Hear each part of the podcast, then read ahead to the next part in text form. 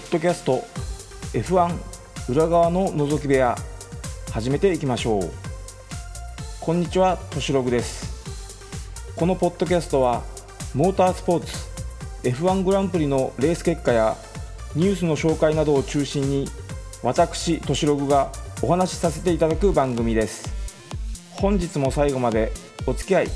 よろしくお願いします。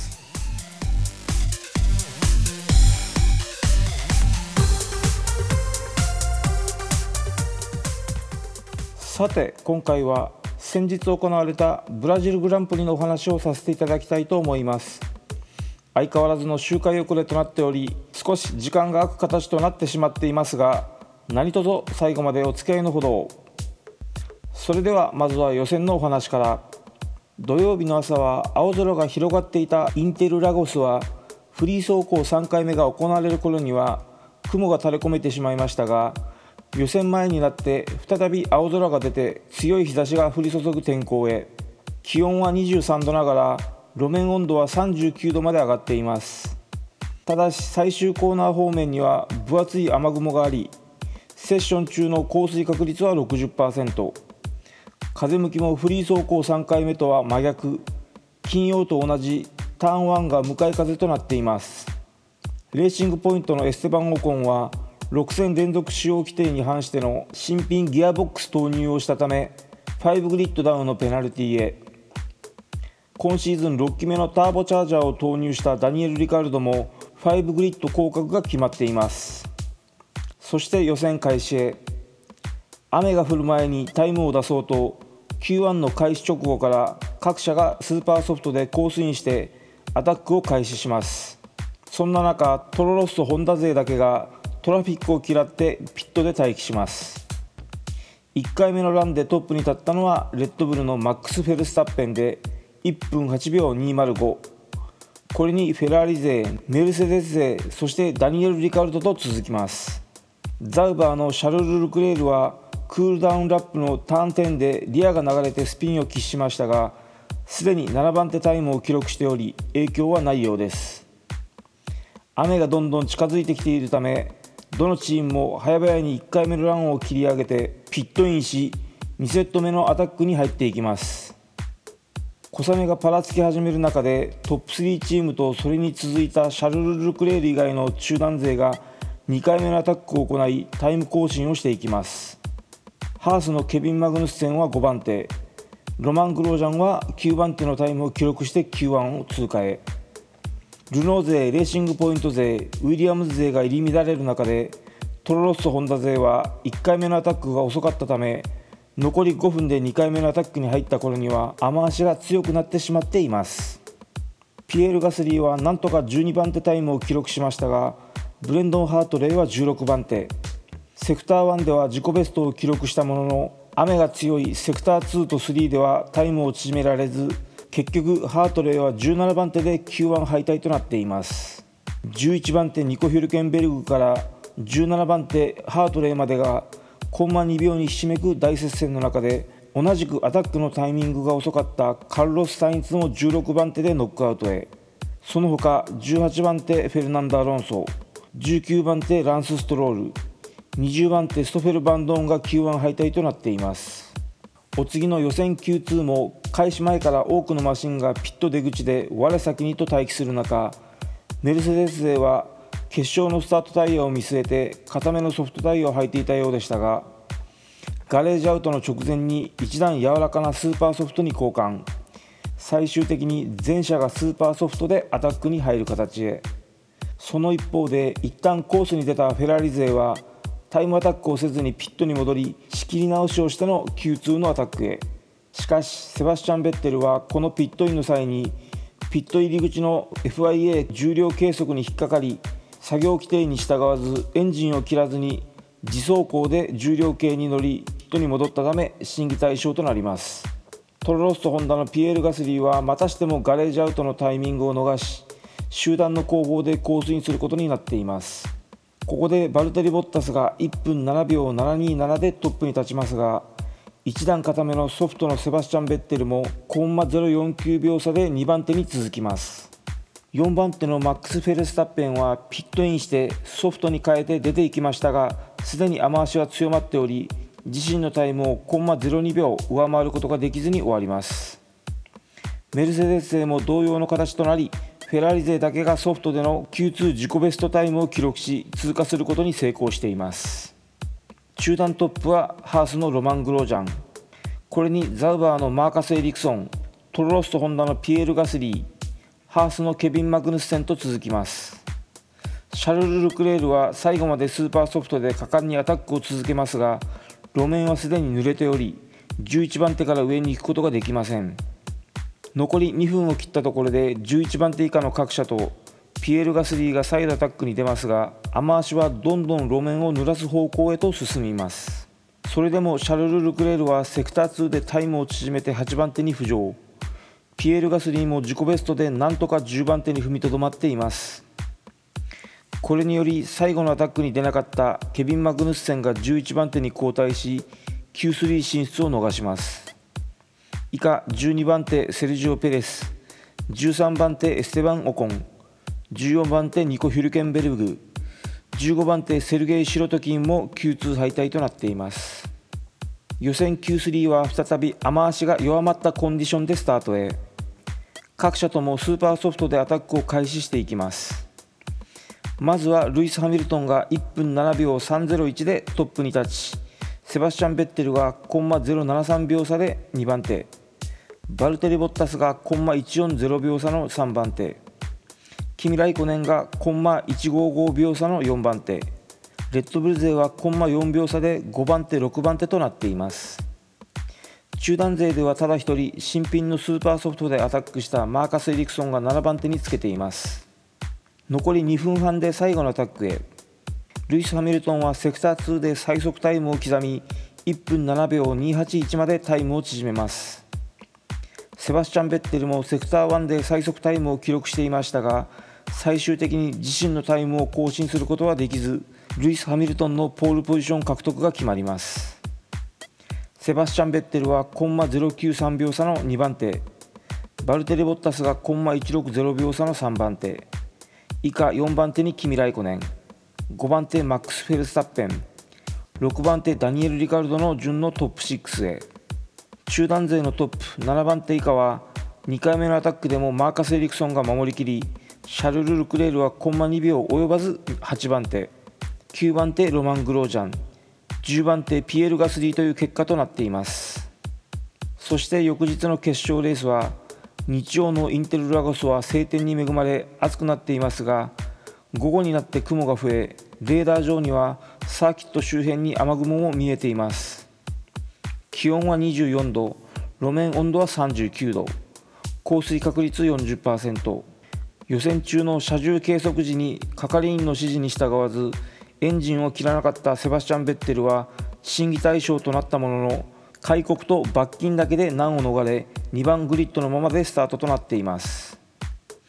予選中に不必要にコース上でスロー走行したとして審議対象になったケビン・マグヌッセンとセルゲイ・シロトキンも開国処分のみとなっています。予選6番手のダニエル・リカルドは金曜の新品のターボチャージャー投入で11番グリッドへ降格。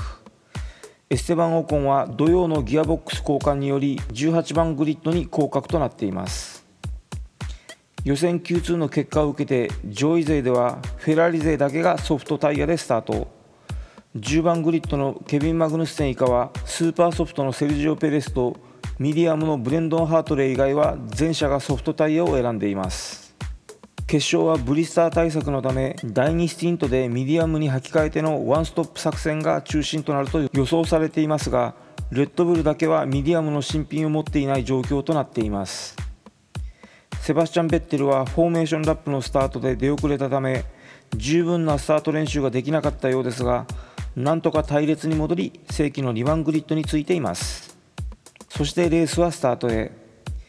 スタートで2番手のセバスチャン・ベッテルは加速がわずかに鈍くさらにターン1でロックアップする間にバルテリ・ボッタスにアウト側からかわされて交代します。後方ではターン4でマーカス・エリクソンとロマン・グロージャンが絡んでコースオフしその間にピエール・ガスリーが前に出ます。上位は首位にルイス・ハミルトン。2番手バルテリ・ボッタス。3番手セバスチャン・ベッテル。4番手キミ・ライコネン。5番手マックス・フェルスタッペンの順となっていますがフェルスタッペンは果敢に攻めて3周目のターン1でキミ・ライコネン。4周目のターン1でセバスチャン・ベッテルと次々にフェラーリ勢を抜いて3番手に浮上していきます。この後セバスチャン・ベッテルはターン4でロックアップしてワイドになりキミ・ライコネンにも抜かれて5番手に落ちてしまいます。6番手はダニエル・リカルド7番手シャルル・ルクレール8番手ロマン・グロージャン9番手ピエール・ガスリー10番手ケビン・マグヌスセンという順でトップ10を形成。後方では2周目のターン11でルノーのカルロス・サインズがアウト側からニコ・ヒルケンベルグを抜いてチームメイト同士で接触しましたが事なきを得ています。そしてマックス・フェルスタッペンの勢いはとどまるところを知らずといったところでしょうか。10周目のターン1でバルテリ・ボッタスのインをついてパスし2番手に浮上。ボッタスはペースが落ち始めておりキミライコネンも続いて襲いかかっていきます。後方ではケビン・マグヌスセンがピエール・ガスリーを12周目のターン1から2にかけたところでパスを成功。マシンにダメージを負っているマーカス・エリクソンはペースが上がらず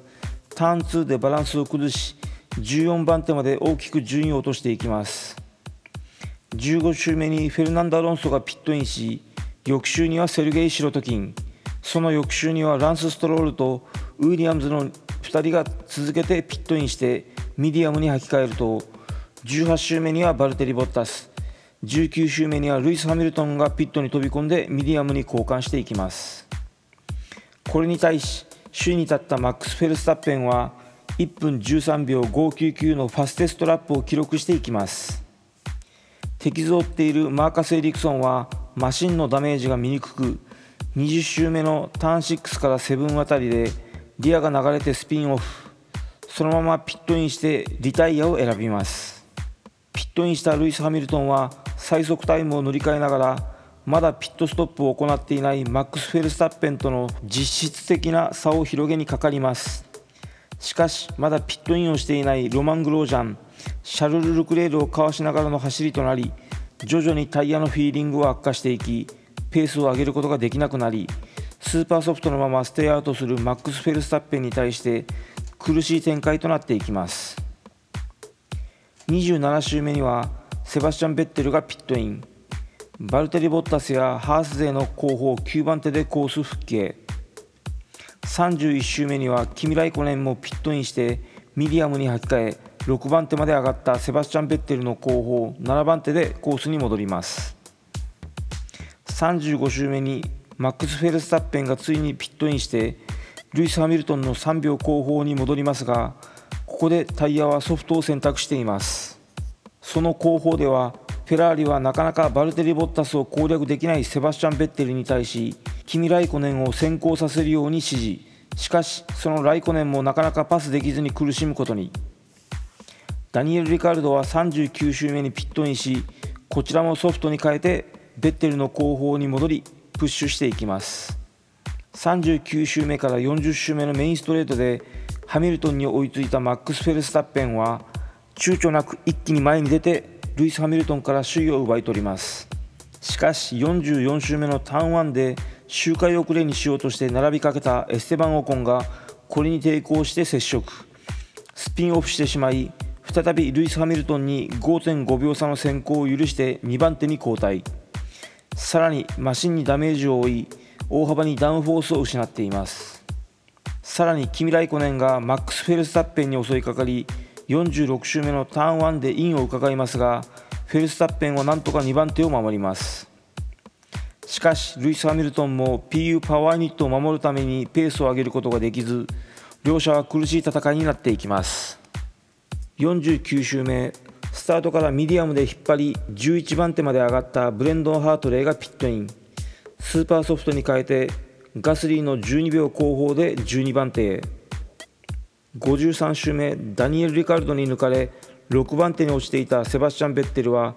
これ以上ペースが上げられないと判断しピットイン。予選で使ったスーパーソフトに交換。シャルル・クレールのすぐ後方7番手まで交代しますが58周目のターン1でこれを抜いて6番手に戻ります。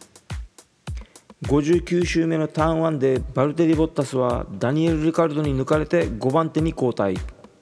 これで観念したボッタスはピットインして新品のソフトに履き替えセバスチャン・ベッテルの前5番手のままでコースに戻りファステストラップをマークしてベッテルを引き離していきます。後方では11番手12番手のトロロッソホンダ勢がドライバースワップをさせようとしますがピエール・ガスリーがこれに抵抗。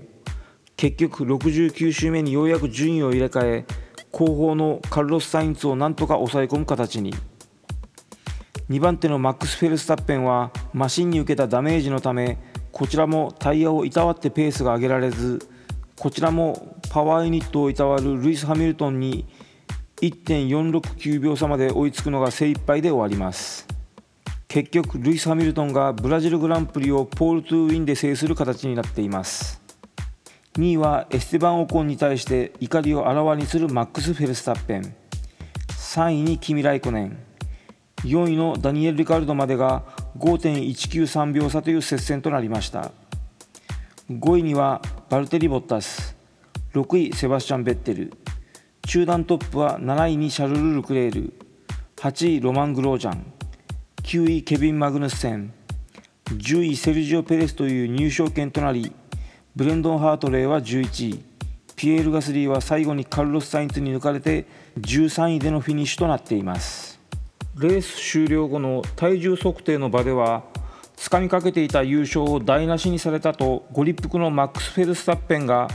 アクシデント相手のエステバン・オコンに詰め寄り周りの関係者に取り押さえられるといった一悶着もあったとのことのようです。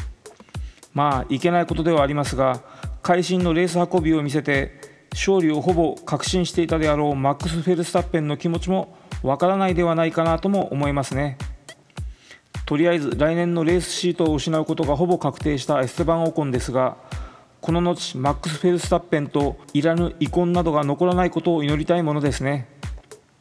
さてそれでは今回のブラジルグランプリ終了時点でのドライバーズおよびコンストラクターズランキングの紹介といきましょう。まずは前線メキシコグランプリでルイス・ハミルトンのチャンピオンが決定してしまったドライバーズのランキングから。トップは383ポイントでメルセデスのルイス・ハミルトン。2位に81ポイント差の302ポイントでフェラーリのセバスチャン・ベッテル。3位に251ポイントでチームメイトのキミ・ライコネン。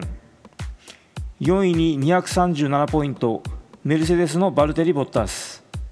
5位に234ポイントレッドブルのマックス・フェルスタッペン。6位に158ポイントでチームメイトのダニエル・リカルド。7位に69ポイントでルノーのニコ・ヒルケンベルグ。8位に58ポイントレーシングポイントのセルジオ・ペレス。9位に55ポイントでハースのケビン・マグヌッセン。そして10位に50ポイントマクラーレンのフェルナンド・アロンソ。以上のトップ10となっています。ここ数戦絶好調のマックス・フェルスタッペンは1つ上のメルセデスのバルテリ・ボッタスに3ポイント差と迫っています。次戦での順位の入れ替えがあるのかもしれませんね。さてお次はコンストラクターズランキングの方を紹介していきましょう。トップは620ポイントのメルセデス。続く2位には67ポイント差の553ポイントでフェラーリ。ということで残り1レースを残して43ポイント以上の差がついたためこのブラジルグランプリでのメルセデスチームの5年連続のコンストラクターズランキングタイトルが決定しました。おめでとうメルセデスチームですね。